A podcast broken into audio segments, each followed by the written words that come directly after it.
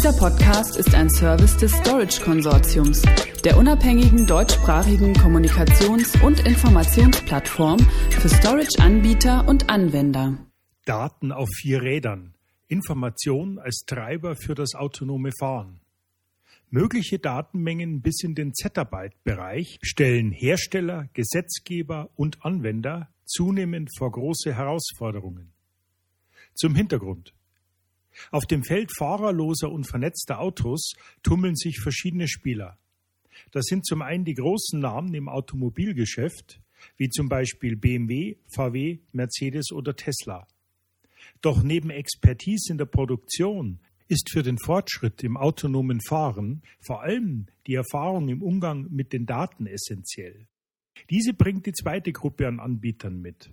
Große Technologieunternehmen wie Google oder Uber. Logisch, dass sich viele der klassischen Hersteller mit Experten auf dem Gebiet der Daten zusammentun.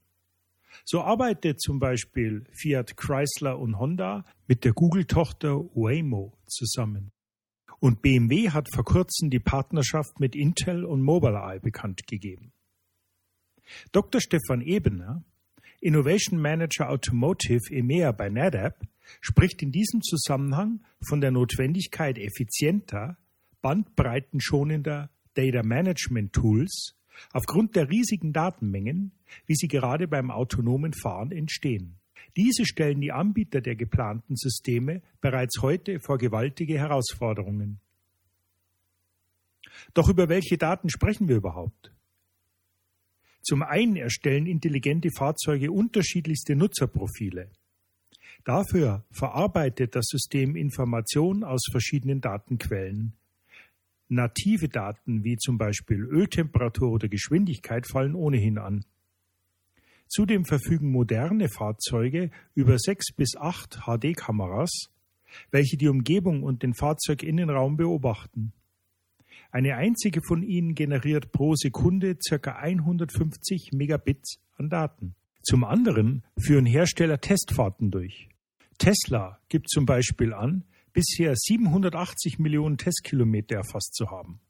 Und alle zehn Stunden käme eine weitere Million hinzu. Diese Daten enthalten Informationen, die dazu beitragen, die Systeme autonomen Fahrens zu verbessern. Je mehr Kilometer gefahren wird, desto mehr Lernmaterial steht also dem Auto zur Verfügung. Und damit gibt es auch eine bessere Entscheidungsgrundlage für bestimmte Situationen. Somit erhöht sich die Intelligenz der Systeme.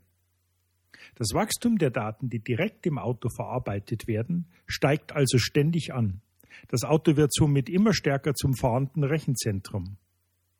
Dabei geht es laut Dr. Ebener nicht darum, alle Daten zu übertragen. Das Auto muss vor allem in gefährlichen Situationen selbst entscheiden können. Um wie viel Daten es geht, zeigt sich am Beispiel eines autonomen Google-Fahrzeugs. Nach Angaben des Herstellers generiert dieses ein Gigabyte an Daten pro Sekunde. Ein Bundesbürger fährt im Schnitt 114 Stunden pro Jahr Auto. Dabei würde ein halbes Petabyte Daten anfallen. Bei 45 Millionen Fahrzeugen auf deutschen Straßen kommen wir also allein im deutschen Raum auf die unvorstellbar hohe Zahl von 22,5 Zettabyte pro Jahr. Ohne effiziente Data Management Tools wird es schier unmöglich sein, diese Menge an Daten zu übertragen und sauber auszuwerten.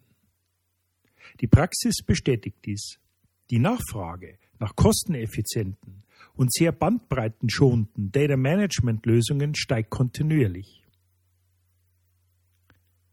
So groß die Sammelwut auch ist, die Frage, wem die erfassten Daten eigentlich gehören, rückt dabei scheinbar in den Hintergrund. Prinzipiell lässt sich jedoch sagen, wer ein intelligentes Auto erwirbt, dem steht auch die Entscheidung über die Datennutzung zu. Praktisch lässt sich dieses Problem allerdings nicht so einfach beantworten, denn heiß auf die Informationen sind viele. Ein Fazit. Aufgrund der riesigen Datenmengen, die in Zukunft in diesem Bereich anfallen werden, wird das Thema von kosteneffizienten Speicherlösungen und Datenverwaltungstools essentiell werden. Denn sonst lassen sich, wie gesehen, diese riesigen Datenmengen, wie sie beim autonomen Fahren entstehen werden, auch aus IT-Sicht nicht bewältigen.